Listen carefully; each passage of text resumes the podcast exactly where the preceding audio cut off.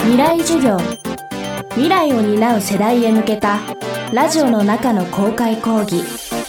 今週の講師は音楽評論家のスー鈴木です。未来授業今週は夏の終わりに感じたい桑田佳祐の世界というテーマでお送りします。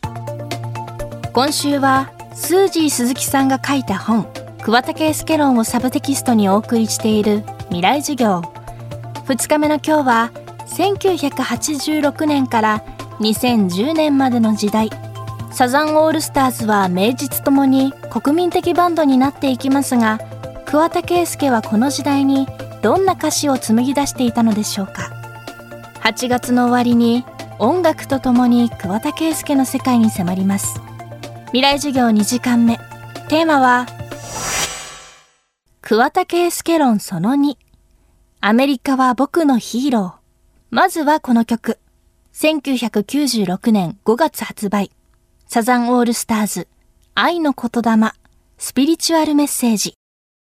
えー、愛の言霊でございます。1996年ですね。これはもうサザンの歴史の中ではあんまりない和物グルーブと呼んでますけども、かなり日本的な情緒に溢れた曲で、まあそのせいで大ヒットしたと思うんですよね。まあちょっと私事になりますけど、当時私が片山津温泉という温泉に行きまして、そこの上のラウンジバーがあって、おかみがですね、もうこの曲が好きで好きで、歌って歌ってとかっていうふうにこうカラオケでせがまれてですね、ああ、片山津温泉まで広がるんだとか、今までいなかった、えー、サザンのファンを開拓したんじゃないかなというふうに思っております。えご承知の通りの桑田佳祐っていうのは日本語のロックっていうのを洋楽的にした、まあ、張本人なんですけども、その人が愛の言霊っていうタイトルで和物、日本的な、えノリというものに、えチャレンジした曲ですね。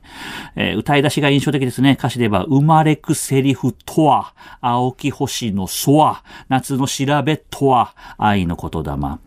まあ今でこそこの韻を踏むとかっていうのはフリースタイルラップとかで普通になってますけれども、こういう言葉、日本語でちゃんと韻を踏んでリズムを作っていくっていうのは、まあ桑田佳祐がかなりイノベーションしたところで、和物なんですけれども、ちょっと特にね、青き星のソワとかちょっとフランス語っぽいところもあるかなとかっていうことで、やっぱこの辺丁寧に作られてるなとかっていうことで、またメロディーもララララソラシド、ドドドシドレミ、ミミミレミファミ、ミミミレドシドって口で歌ってもよくわかりませんけども、鍵盤で行くと隣の鍵盤にしか行かない音の跳躍がなくって、ゆっくりゆっくり階段的に上がって下がっていくとかっていう、ものすごく人懐っこいメロディーで、さっきのリズム感を持った日本語っていうのが人懐っこいメロディーと乗ってるっていうところが大ヒットの要因かなと思ってます。あとは、まあ続きますよね、和物がね。盆を丸い丸い月も酔っちゃって、由比ヶ浜、鍵屋、玉屋とかってもう時代劇の世界なんですけど、よくこんなのをこういうビートの中に載せたかなとかっていうことで、普通に聞いてましたけど、改めて歌詞カード読むとすごいなとかっていうふうに思います。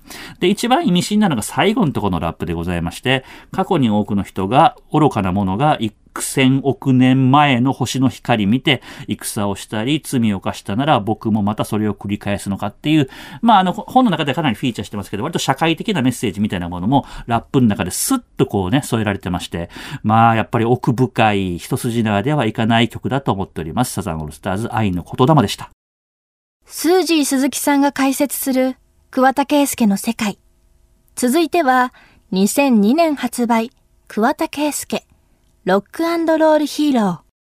えー、桑田佳祐ソロですね。ロックンロールヒーロー同名アルバム2002年からなんですけれども、え、っと、桑田佳祐論という本を書く上で、えー、かなりフィーチャーしたかった、強調したかった曲の一曲でございます。えー、何かというと、まあ、歌詞がすんごく鮮烈ですね。あの、アメリカのことを歌ってますね。アメリカ参加の日本とアメリカそのものを歌うということで、なかなかアメリカそのものをちょっと揶揄したり、こう突っ込んだりするのは日本のロックでは相当珍しい。やはりアメリカの影響下にありますから、そういう意味ではは桑田佳祐のやんちゃな、パンクな、姿勢の賜物でございますけども、とても、まあ、えっと、僕は名曲だと思ってます。えー、歌い出しなんていうのは、当て字してますけれども、音で読みますと、アメリカは僕らのヒーロー、我が方はウブなピープル、我が方は日本人と書いて、えー、我が方ですから、えー、読みで、えー、漢字で読みますと、我が日本人は従順なピープルっていうことで、アメリカはヒーローで、それに対して日本は従順であるとかっていうところで、まずこれは戦後日本のあり方みたいなものを少しちょっと当てこするんですよね。そして続くのがもう、守ってくれよリーダー、過保護な僕らのフリーダム。えー、っと、字面で読みますと、安保。安全保障条約ですね。安保っておくれよリーダー、過保護な僕らのフリーダムっていうことで、安全保障条約問題とか、そこで過保護になってる、まあ日本の自由とかっていうことで、まあもしかしたら日本の自由っていうものがね、本来的な意味での自由ではないかもしれないとかっていう意味合いのことっていうのを、シュッとこう歌い切るっていうところで、こんな曲が日本にあっただろうかっていうことですよね。はい。実はこのアルバムにはもっと鮮烈な曲がありまして、名前もどん底のブルースっていうふうに言うんですけれど、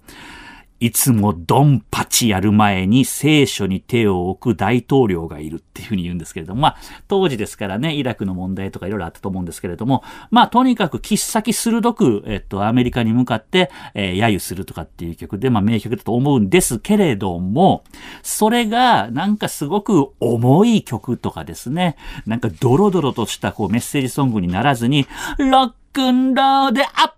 ってこうじゃない。アンティウィダイ。めっちゃポップっていうことで、今のような鮮烈な歌詞っていうのがコンサートたまに行きましたけど、そ、その、みんながもう手拍子で大騒ぎの中で、気がついたらこんなシリアスなメッセージとかっていうね、この二面性、暗い強いメッセージなんですけれども、音楽はポップっていうね、ここが桑田佳祐かなとかっていうことで、僕はもうこの曲の進化っていうものを問うために、えっと、この本を書いたっていうちょっと感じもあるぐらい名曲だと思ってます。桑田佳祐2002年ロックロールヒーローでございました。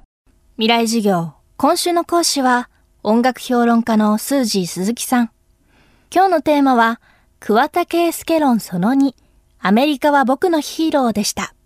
明日は2011年から2022年にかけての桑田佳祐作品に注目していきます。